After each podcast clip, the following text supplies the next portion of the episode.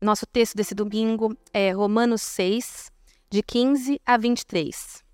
E então, vamos pecar porque não estamos debaixo da lei, mas debaixo da graça? De maneira nenhuma. Não sabem que, quando vocês se oferecem a alguém para lhes obede obedecer como escravos, tornam-se escravos daquele a quem obedecem, escravos do pecado que leva à morte, ou a obediência que leva à justiça? Mas graças a Deus, porque, embora vocês tenham sido escravos do pecado, passaram a obedecer de coração a forma de ensino que lhes foi transmitida. Vocês foram libertados do pecado e tornaram-se escravos da justiça. Falo isso em termos humanos, por causa das suas limitações humanas. Assim como vocês ofereceram os membros do seu corpo em escravidão à impureza e à maldade, que leva à maldade, ofereçam-nos agora em escravidão à justiça, que leva à santidade. Quando vocês eram escravos do pecado, estavam livres da justiça. Que fruto colheram então das coisas quais agora vocês se envergonham? O fim delas é a morte. Mas agora que vocês foram libertados do pecado e tornaram-se escravos de Deus, o fruto que colhem leva à santidade, e o seu fim é a vida eterna. Pois o salário do pecado é a morte, mas o dom gratuito de Deus é a vida eterna em Cristo Jesus, nosso Senhor. Essa é a palavra de Deus. Abaixa sua cabeça. Vamos orar. Pai, Deus bendito, obrigado. Obrigado pela tua palavra, obrigado porque estamos com o teu santo livro inspirado, aberto diante de nós. A tua palavra é autoridade, a tua palavra é a nossa fonte de revelação e fonte de verdade. Por isso, ah, nos abençoa essa noite de tal maneira que, mais do que compreender o texto, possamos aplicá-lo em nossa vida e sermos conduzidos por Ti na medida em que vamos a entender e buscar compreender aquilo que o apóstolo nos diz a nós hoje. Por isso, nos dirige, nos instrui. Nós oramos assim no nome do Senhor Jesus. Amém. Hoje é o último sermão desta minissérie aqui na nossa igreja em Romanos no capítulo 6. Como você sabe, no mês da reforma protestante, nós separamos um tempo para meditar nessa epístola que talvez seja a epístola mais importante para a tradição reformada, visto que foi lendo a epístola de Romanos que Martinho Lutero encontrou o evangelho e se converteu ao Senhor Jesus e então iniciou a, a reforma protestante como nós conhecemos hoje. Quatro anos atrás nós começamos essa jornada em Romanos. Nós começamos primeiro investigando o capítulo 1, depois investigamos o capítulo 2 e 3. No terceiro ano nós investigamos os capítulos 4 e 5. E neste ano nós estamos fechando aqui o capítulo 6. No capítulo 6, o apóstolo Paulo ele está articulando a temática ou tema da santidade, ele está evidenciando e nos ensinando acerca da doutrina da santificação a partir de uma pergunta que ele antecipa em seus leitores. No capítulo 5, o apóstolo Paulo ele vai ensinar a chamada doutrina da justificação pela fé ele vai dizer muito claramente que um cristão ele é salvo pela graça, por meio da fé. Só que ele antecipa um eventual questionamento que os seus leitores poderiam ter. Porque, visto que Paulo está dizendo que é pela graça, é por meio da fé, então o pensamento mais imediato é: bom, se é pela graça, se é pelo, por meio da fé, se eu não preciso fazer nada em termos de ritos ou de obras ou de qualquer outra coisa para alcançar a salvação, então eu vou viver da maneira como eu quero viver, eu vou viver da maneira mais dissoluta possível, vou curtir a vida. Vou viver para onde apontar o meu nariz. Vou na direção que me der na telha vou fazer aquilo que eu quero e desejo, afinal de contas eu não preciso fazer nada, está tudo garantido. Essa é a pergunta que o apóstolo Paulo antecipa no versículo 1 do capítulo 6. Você que está com a Bíblia aberta e abra aí no versículo 1, ele diz assim: Que diremos então? já que a, a justificação é pela fé, continuaremos pecando para que a graça aumente? E aí então o apóstolo Paulo ele passa a responder esse questionamento. No primeiro domingo nós descobrimos que ah, o apóstolo Paulo ele tem interesse em nos dar os fundamentos da santificação. Ele diz: não, nós não vamos viver uma vida dissoluta, porque nós já fomos crucificados com Cristo e estamos aguardando uma ressurreição nos mesmos termos da ressurreição do Senhor Jesus. Então, porque nós fomos conectados no passado de Jesus e temos o nosso futuro conectado a Cristo, então que no nosso presente vivamos novidade de vida. Que no nosso presente vivamos uma vida de integridade que honra ao Senhor em todas as coisas. O apóstolo Paulo, então, ele dá esses fundamentos para a santificação.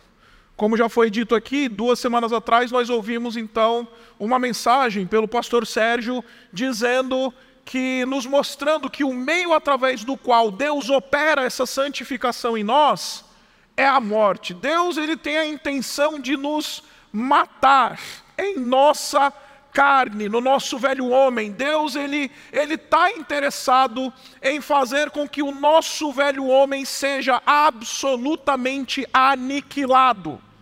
O caminho da santificação é a morte. Finalmente, na semana passada nós vimos então que esta santificação ela tem um modus operandi, ela tem uma um movimento que a evidencia. E nós descobrimos que, não, nós não somos chamados para uma vida absoluta, pelo contrário, nós somos chamados para nos oferecer em sacrifício a Deus.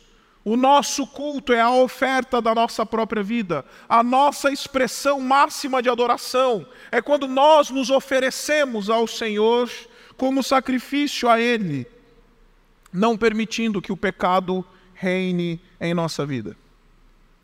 Hoje quero lhes falar sobre o fruto da santidade. O que, que a santidade produz? O que, que a santidade faz comigo e com você? Para a gente entender este, isto que o apóstolo Paulo está dizendo nesse texto que a gente acabou de ler, eu queria começar enfim, lendo o versículo 17 com você. Leia comigo o versículo 17. O versículo 17 ele é muito interessante porque ele me parece apresentar a ideia central de toda essa passagem. Ele diz assim: Mas, graças a Deus, porque embora vocês tenham sido escravos do pecado, passaram a obedecer de coração a forma de ensino que lhes foi transmitida. Eu acho muito interessante porque o apóstolo Paulo, em um único verso, ele está explicando absolutamente o que é a obra da salvação. Ele está dizendo: olha, antes de vocês serem salvos, vocês eram escravos do pecado. E essa descrição de escravo do pecado é a descrição de todo homem sem Deus. De todo homem que ainda não encontrou o Senhor Deus, não encontrou a graça do Senhor Jesus. Essa é a descrição fundamental do homem sem Deus, escravo do pecado.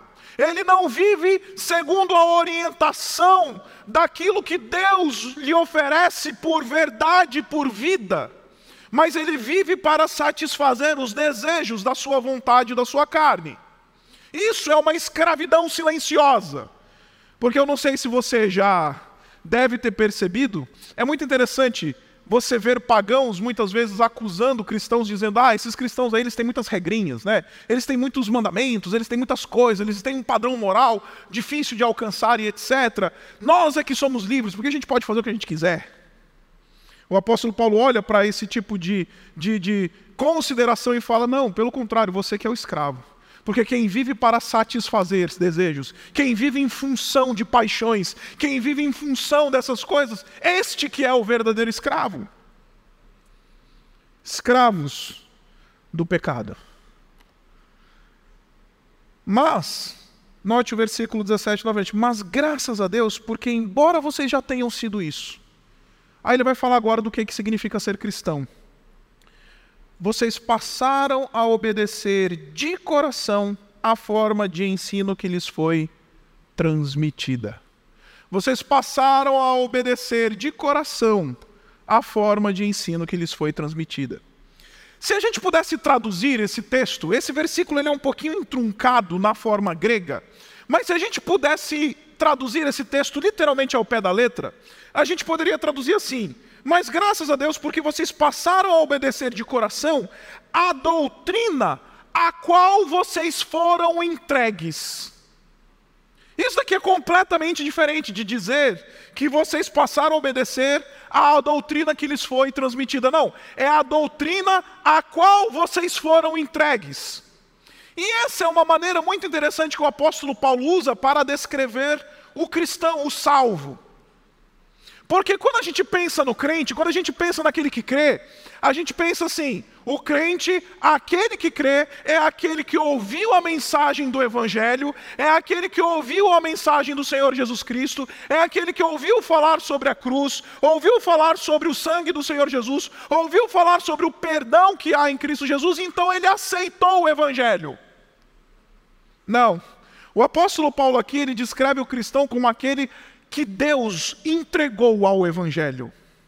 Vocês antes eram escravos do pecado, vocês antes viviam segundo as paixões da sua carne, antes vocês eram alguém, indivíduos voltados a, a, apenas os seus desejos e a sua vontade mundana, mas Deus os entregou à doutrina, Deus os entregou ao Evangelho, Deus os entregou à verdade. E meus irmãos, no livro de Romanos há um paradoxo lindo nisso. Você sabe, eu não gosto de ficar indo e vindo em vários textos na palavra de Deus quando prego, gosto de concentrar num texto único e fazer a exposição corrida desse texto, mas eu queria convidar você para ler um verso comigo em Romanos no capítulo 1. Romanos no capítulo 1, versículo 24. Romanos capítulo 1, no versículo 24, você vai ler o seguinte: Romanos 1, 24 diz assim: Portanto, Deus os entregou à impureza sexual, segundo os desejos pecaminosos do seu coração, para a degradação do, do seu corpo entre si. Aqui em Romanos 1, o apóstolo Paulo ele está descrevendo como a ira de Deus se processa na vida do pagão. Porque nós pensamos, de maneira geral, que Deus ele é meio que aquele que está esperando o último momento para estabelecer e exercer justiça. A gente olha para aquele indivíduo que está vivendo uma vida dissoluta, que está praticando todo, todo tipo de moralidade, que está roubando, que está matando, que está fazendo mal para as pessoas, aí a gente olha para esse indivíduo e fala assim: Deus vai julgar este indivíduo. A gente olha para, por exemplo, políticos corruptos, a gente olha para cenários de guerra como esse que a gente tem vivido, a gente olha para tanto mal e a gente fala assim: Deus vai uma hora manifestar a sua justiça. É verdade. Nós temos a promessa de que no fim dos tempos Deus vai manifestar justiça. Mas aqui em Romanos, no capítulo 1, Paulo está nos dizendo que o mero fato do indivíduo estar vivendo a condição que ele está vivendo já é a ira de Deus operando sobre ele. Ele já está debaixo da ira de Deus, por quê? Porque Deus os entregou. Então você tem uma entrega dupla. Esse mesmo verbo aparece lá no capítulo 6. Quando o texto diz que nós fomos entregues ao Evangelho, é o mesmo verbo que descreve Deus entregando o pagão às suas paixões. Porque você tem chuva de graça e chuva de ira. Você tem Deus derramando ira como? Entregando o pecador à sua vida de pecado. É assim que a ira de Deus se processa. A gente vê esses pastores midiáticos ensinando por aí, dizendo, não, porque Deus ele tem um inferno mais quentinho para aquele pecador de determinada prática, enfim, pecaminosa e etc e tal. Não. O texto de Romanos está nos dizendo que o mero fato do indivíduo estar na condição que ele está, praticando as obras da carne que pratica, afundado completamente na iniquidade, já é a ira de Deus sobre ele já é a justiça de Deus sendo manifesta sobre ele.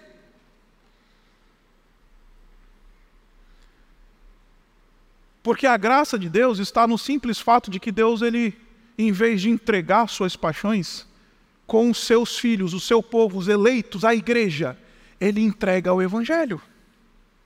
Ele entrega o Evangelho. Vocês, antes vocês eram escravos do pecado, antes vocês viviam uma vida absolutamente dissoluta, o seu umbigo era o seu rei. Agora, por causa da graça de Deus, vocês foram entregues à verdade, vocês foram entregues ao Evangelho, vocês foram entregues à justiça, vocês foram entregues à luz. E meus irmãos, começar por aqui é muito, muito importante, porque me parece que o verso 17 está explicando a pergunta do verso 15. Olha só, quando ele começa então no texto, ele diz assim: E então? Vamos pecar porque não estamos debaixo da lei, ou seja, nós não estamos vendo a lei evidenciando toda hora essa natureza pecaminosa que há em nós e o fato de que nós estamos entregues a essa escravidão no pecado. Mas agora que nós estamos, fomos entregues à graça, vamos então viver de uma maneira dissoluta. O apóstolo Paulo diz: de maneira nenhuma. E aí então o apóstolo Paulo vai articular, e aqui está o meu esboço, três elementos fundamentais daquilo que a teologia da santificação nos ensina sobre a natureza do pecado. A primeira coisa que o pecado faz com a gente, meus irmãos, é que o pecado ele nos coloca num paradigma de absurdo. E quero definir absurdo como a subtração do sentido, a subtração da razão. Você já teve aquela, aquela experiência de chegar diante de um cenário absolutamente incompreensível, sem qualquer lógica? Qual que é a sua reação? Você diz assim, isso é um absurdo. Isso é um absurdo. O apóstolo Paulo ele está querendo dizer para nós que quando a gente entregou a nossa vida a Deus, quando nós fomos entregues ao Evangelho, se nós professamos e dizemos que amamos ao Senhor Jesus, se nós dizemos que somos povo da luz, está dizendo o apóstolo Paulo, é um absurdo é uma falta de completo senso eu considerar uma vida dissoluta no pecado. Não faz sentido. Minha esposa chegou para mim essa semana e falou um negócio que eu respondi para ela nesses termos. Ela virou para mim e falou assim: Ah, eu não sei se a Antonella vai ser São Paulina, não. Eu falei, mulher, não fala absurdos. Isso não faz sentido. Menina bem criada. Dois anos e meio já tem estirpe de São Paulino. O apóstolo Paulo está dizendo isso para a gente, que é um absurdo, é um movimento de absurdo. Um cristão que se diz alguém que foi entregue ao Evangelho, viver na dissolução do pecado. E note, o apóstolo Paulo, ele volta a chamar os romanos ao senso. Versículo 16 ele diz assim: Não sabem? Vocês não consideram? Cadê o senso de vocês? Vocês não compreendem que quando vocês se oferecem para, para alguém para lhe obedecer como escravos, vocês se tornaram escravos daqueles a quem obedecem? Em outras palavras, está dizendo o apóstolo Paulo: não faz sentido. Porque acredite, meu irmão e minha irmã, o pecado ele é sempre um absurdo na nossa vida. Ele sempre vai ter uma dimensão de absurdo, de subtração da razão. Agostinho fala da prática do pecado sempre como uma loucura. Porque de fato não faz sentido, porque se nós já nos entregamos e fomos entregues ao Evangelho, se nós já recebemos a luz do Senhor Jesus Cristo, é uma subtração do sentido considerar uma vida entregue à dissolução. É por isso, meus irmãos, que nós precisamos fazer um malabarismo violento, racional, para justificar algumas práticas e alguns pecados na nossa vida. É por isso que a gente precisa fazer um malabarismo da razão. A razão fica cavucando. Ah, não, mas veja bem, é por causa disso, é por causa daquilo, é por causa daquilo outro. No meu gabinete, eu estou acostumado a ouvir isso. Eu chamo, o indivíduo vem e confessa, fala, oh, pastor, a situação é essa. Aí eu viro e falo, né, inspirado pelo apóstolo Paulo, eu falo assim, olha, cara, não faz sentido você que se diz crente viver isso. Ah, então, pastor, mas sabe o que, que é? É que, ah, é a sogra, ah, é a secretária, ah, é não sei o quê, ah, é falta de dinheiro, ah, é a guerra, na, a guerra em Israel. Essa semana tem uma pessoa que mandou uma mensagem na internet, no, no celular, falou assim, pastor, ora por mim porque eu estou brigado, brigado com alguns parentes. Eu falei, por que, que você está brigado com os teus parentes? Não, que esse final de semana a gente brigou por causa da questão aí que eles não concordam comigo acerca das verdadeiras razões dessa guerra em Israel. Eu falei, você está querendo justificar um conflito familiar com uma guerra que está acontecendo a milhares de quilômetros de distância de você? Não, o problema não é o conflito de Israel, o problema é o teu coração. E a gente precisa fazer um malabarismo violento para justificar racionalmente o nosso pecado. Essa semana cheguei para Antonella, minha filha, e falei assim: filhinha, papai tem alguns documentos importantes aqui em cima da mesa dele, e de fato, minha mesa é um caos. Mas tem alguns documentos ali muito importantes. E como nós estamos mexendo com essa obra aqui na igreja, então tem recibo, tem orçamento, não sei o quê, tá, coisas que o Sérgio ah, ele manda para mim do, da, da, administração e etc. Eu boto ali em cima da minha mesa. E aí eu virei para a Antonella e falei, filhinha, não quero que você mexa na mesa do papai, porque se você mexer na mesa do papai, você vai rasgar os documentos dele, você vai, enfim, amassar, vai perder os documentos do papai. Eu não quero que você mexa nos documentos do papai. E saí. O que, que Antonella, como boa filha de Eva, fez? Foi justamente para a mesa do papai. Aí eu chamei ela e falei assim: minha filha, por que, que você está mexendo? O papai não disse para você. Ah, então, papai, é que eu tô dodói. O que, que tem a ver você estar dodói com precisar mexer nos documentos do papai? A gente é assim, a gente justifica, porque visto que o pecado, do ponto de vista da razão, é sempre um absurdo para o cristão, a gente sempre vai procurar caminhos racionais e espúrios para justificar pecados não tratados em nossa vida. Vocês não conseguem compreender isso. Vocês não sabem, vocês não ponderam essas coisas. Vocês ainda não percebem esses movimentos? Será que vocês não conseguem considerar a dimensão de absurdo que o pecado se, se coloca sobre vocês? Meus irmãos, enquanto nós não virmos o pecado como algo que sempre é algo absurdo a nós, a gente vai continuar vivendo uma vida fraquejando, tropeçando, desonrando ao Senhor nas mais variadas áreas da nossa vida. Mas não somente tem uma dimensão de absurdo no pecado, também há uma, uma dimensão de abuso. E quero qualificar abuso como a subtração daquilo que é bom, daquilo que é moral. Enquanto o absurdo é a subtração daquilo que é racional, daquilo que é a, da, da, da ordem da verdade e da mentira, o abuso é a subtração daquilo que é da ordem da moral. Deixe-me tentar explicar o que estou dizendo para vocês. Tenho este celular, presente da minha esposa. E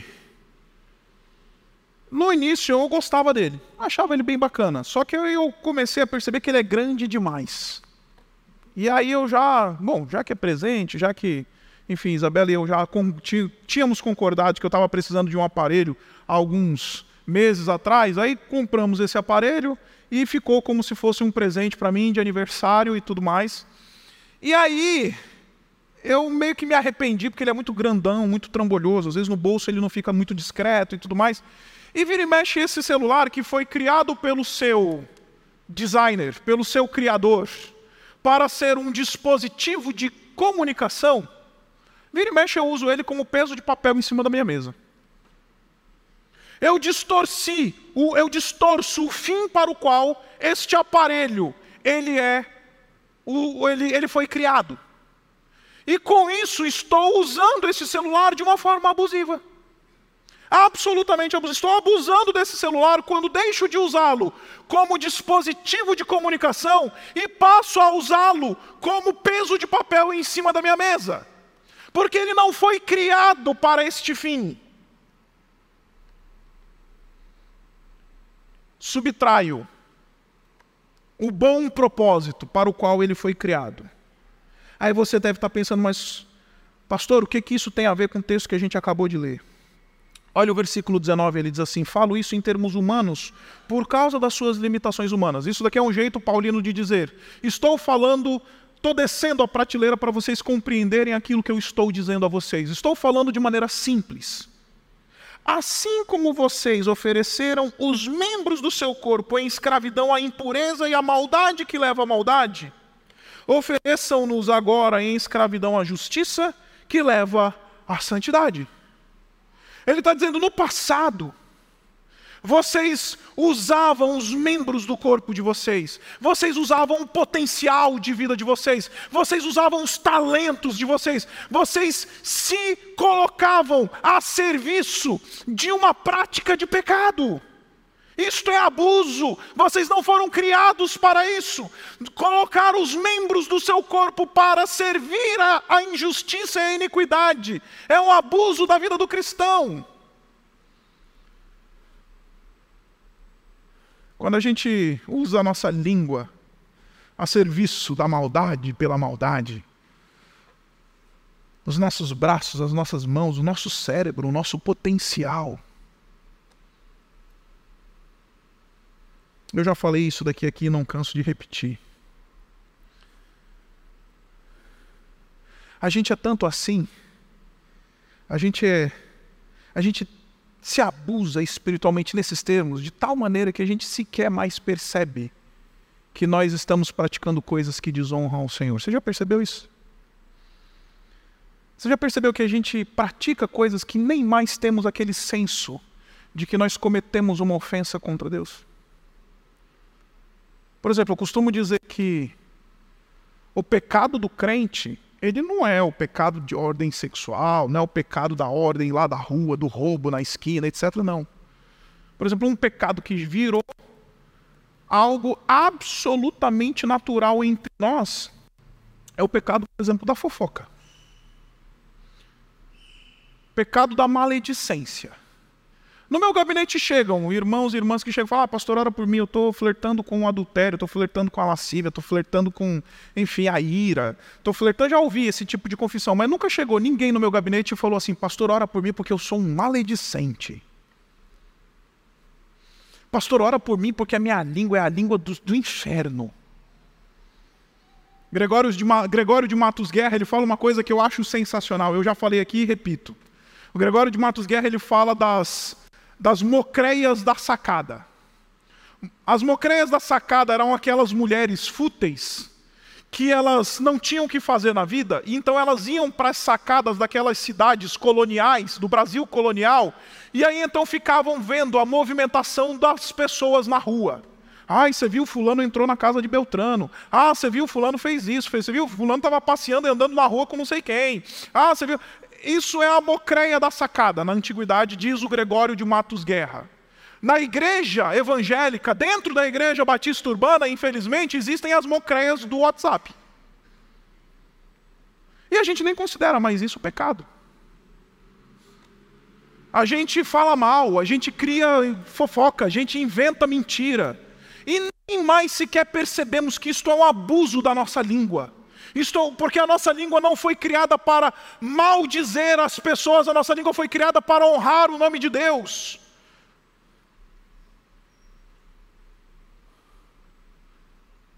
Aí, quando nós submetemos os nossos membros, o nosso corpo, a nossa boca, o nosso cérebro, a nossa inteligência, o nosso dinheiro, as coisas que temos ao nosso redor para a prática da maldade, está dizendo o apóstolo Paulo: isto é um abuso, porque vocês não foram criados para essas coisas.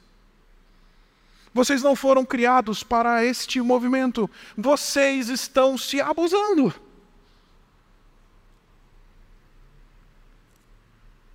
vocês estão vivendo a prática do abuso espiritual. Porque os membros dos vossos corpos, o potencial que vocês têm, a inteligência que vocês possuem, todas essas coisas não foram criadas para serem ofertadas para a prática da iniquidade, mas foram criadas por Deus para que Ele seja honrado em nosso corpo. Por isso, ofereçam agora, se ofereçam, ou ofereçamo-nos em escravidão à justiça que leva à santidade. Agora, quando o apóstolo Paulo ele articula esse movimento da, do abuso, ele fala de uma prática que eu acho muito interessante aqui no nosso, no nosso texto, porque ele vai dizer para a gente que ele fala de uma impureza que leva à maldade da maldade. Maldade da maldade. Você já parou para pensar o apóstolo Paulo meio, sendo meio relativamente redundante? Esse, essa expressão paulina que o apóstolo Paulo usa aqui para descrever a maldade que leva à maldade, essa, essa prática de maldade sobre maldade, que nós entregamos os membros do corpo em escravidão à impureza e à maldade que leva à maldade, é aquele movimento que de um indivíduo que pratica o mal e se orgulha dele. É o indivíduo que pratica o mal e ele está tão a, a, absolutamente insensível que ele eventualmente, enfim, se orgulha, nem sente mais. Deixa eu tentar explicar o que eu estou querendo dizer para você. Eu, enfim, fazendo algumas coisas na, na internet, e aí apareceu para mim lá no meu feed um vídeo de um MC o vídeo de um, um jovenzinho, não devia ter mais do que uns 22 anos de idade, gravando a sua rotina do final de semana de shows de funk. E é impressionante, eu fiquei impressionado. E olha que eu não me considero Caxias, você me conhece, eu não, não sou assim tão impressionável. Mas eu fiquei impressionado com o MC se expondo, expondo a pecaminosidade, a iniquidade da sua prática, expondo de maneira absolutamente aberta a sua vida iníqua e se orgulhando disso. Pior, milhares de pessoas curtindo a postagem dizendo: é isso aí. Porque na sexta eu chapo coco, no sábado tem as minas, no domingo tem pancadão. É o indivíduo que ofereceu o seu corpo à prática da maldade, que leva à maldade.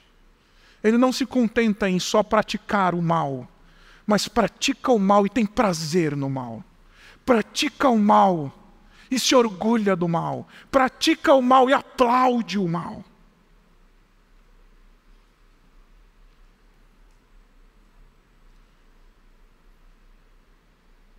O apóstolo Paulo está dizendo: se você diz que você já foi entregue ao Evangelho, que você já nasceu de novo, de que você é alguém que ama ao Senhor, se você se entregar a uma prática de pecado, está acontecendo um movimento de abuso espiritual. Em terceiro lugar, o apóstolo Paulo continua e ele vai falar não só de absurdo como a subtração da razão, não só do abuso como a subtração da moral, mas ele vai falar da aberração como a subtração da beleza. Olha comigo no versículo 20 e 21, ele diz assim: Quando vocês eram escravos do pecado, estavam livres da justiça. Porque quem anda pelo pecado não pratica justiça. Justiça é algo absolutamente distante daquele que é escravo do pecado. Que fruto colheram nessa época em que vocês viviam desta maneira? Então, das coisas das quais agora vocês se envergonham. Eu acho sensacional essa pergunta do apóstolo Paulo, porque que o apóstolo Paulo ele não está falando nem de moral e nem de razão. Ele está falando de elementos estéticos, de estética, do que é belo. Deixa eu tentar explicar para você o que, eu estou dizendo a você. Eu, eu, eu, se você chegar para conversar com a minha esposa, você vai descobrir que eu sou uma pessoa um tanto nojentinha com limpeza, especialmente limpeza do corpo. E por causa disso, é uma coisa pequenininha, mas é uma coisa que me incomodava muito, muito, muito. Era o fato de que eu tinha uma verruga no meu dedo. Não era uma verruga muito grande, mas surgiu, apareceu uma verruga no meu dedo. Fiquei lá com a verruga no dedo. E aí, o tempo vai, o tempo voa e tal, e eu nunca tratei essa verruga que eu tinha no meu dedo. Então, em vez de tratar a verruga, eu cobria a verruga. Então eu passava um band-aid para não ficar, porque vai, né? Às vezes você está com uma verruga no dedo, você põe a mão para alguém, essa pessoa olha essa verruga e fala, hum, né? Então, em vez de tratar a verruga, eu escondia a verruga no esparadrapo, no band-aid, etc e tal. Aí até um dia que eu cansei desse negócio, e aí a Isabela virou para mim e falou assim: é, é simples, vou bisturizar esse negócio.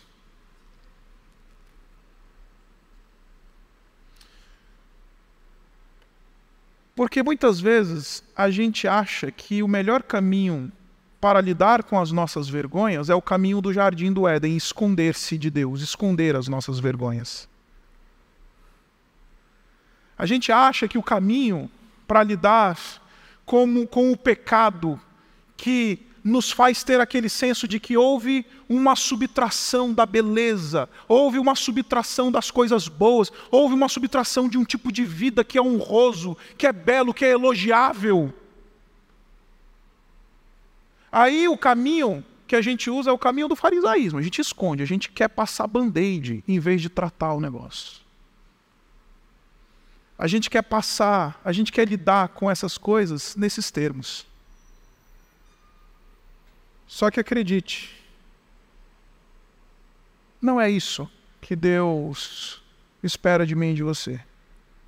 Deus eventualmente precisa nos chamar e bisturizar esses pecados vergonhosos na nossa vida e cortar de maneira absoluta. Eu fiz o meu drama porque me convém fazer o meu drama enquanto Isabela botou estica a mão na mesa, segura, veio com a pinça, e cortou com bisturi. Quando a gente identifica essas vergonhas na nossa vida, quando a gente identifica essas coisas que nos dão um senso de absoluta vergonha, a nossa oração não é Senhor, me ajuda a esconder, não. A nossa oração é Senhor, corta, trata.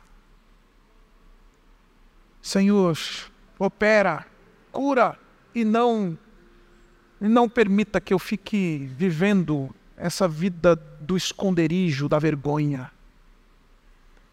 Porque o pecado ele sempre vai ser um movimento na nossa vida de nos levar ou para o absurdo, ou para o abuso, ou para a aberração. Aí agora você deve estar pensando, poxa, pastor, mas ok, eu entendi, mas como é que isso adentra o meu coração? Que a princípio está tudo certo, né?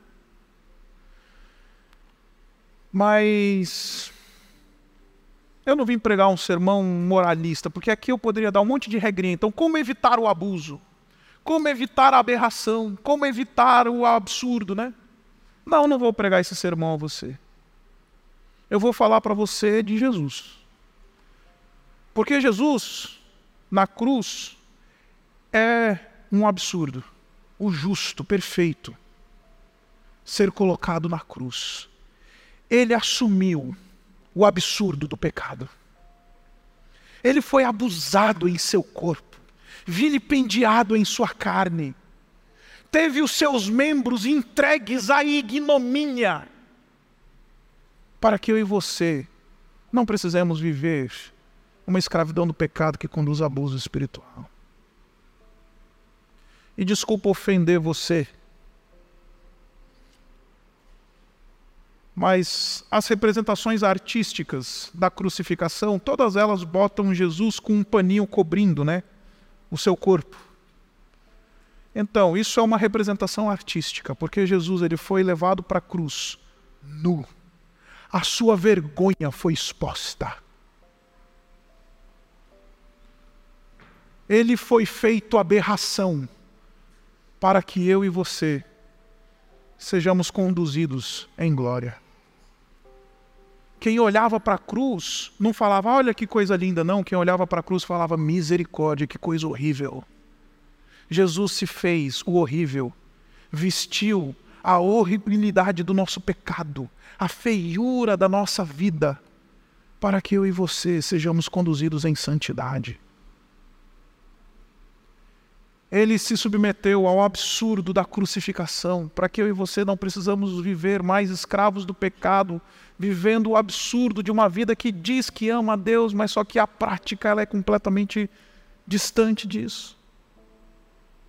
E ele recebeu o abuso, o castigo, as ofensas, os açoites, para que eu e você pudéssemos oferecer os nossos corpos o nosso potencial, a nossa inteligência, os nossos membros a Deus. Não mais como escravos da carne, mas agora escravos da justiça. E aí o apóstolo Paulo então termina no versículo 22: Mas agora que vocês foram libertados do pecado e se tornaram escravos de Deus, o fruto que colhe leva à santidade e o seu fim é a vida eterna. O fruto da santidade é uma vida de serviço, de escravidão a Deus. É alguém que vira e fala: a partir de agora não serei mais servo da carne, não serei mais aquele que serve a carne, mas servirei a justiça. Porque Jesus já encontrou na cruz o absurdo, o abuso e a aberração que custava para minha e a sua libertação. Eu não sei como é que você chega aqui. Eu não sei como é que você chega no final desta série. Mas o caminho proposto por Deus para os seus filhos, para aqueles que foram entregues ao Evangelho, é o caminho da santificação. E na medida em que nós caminhamos, ainda que de maneira imperfeita, nós precisamos nos identificar como gente que serve a Deus e não mais as paixões, não mais os desejos da sua própria carne. Porque este é o caminho de Deus para a vida de uma caminhada com razão, com sentido, uma caminhada moral e uma caminhada bela.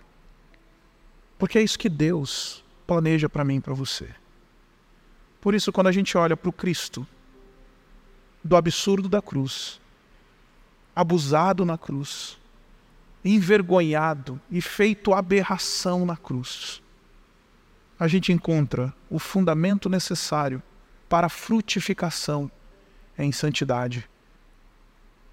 Por isso, vim perguntar uma pergunta óbvia que começa o texto: a quem servimos? Estamos servindo a nossa carne ou servimos ao nosso Deus na pessoa do Senhor Jesus Cristo? Abaixe sua cabeça e vamos orar. Deus bendito, que pergunta importante é essa feita a nós hoje? Como a gente precisa, por meio dessa pergunta, visitar os nossos, a nossa vida, visitar os elementos que norteiam a nossa caminhada, visitar a nossa condição diante de Ti. Obrigado por Jesus, nosso Senhor. Obrigado porque Ele se fez vítima do abuso, se fez aquele que aceitou o absurdo da cruz e se fez aberração para a nossa santificação.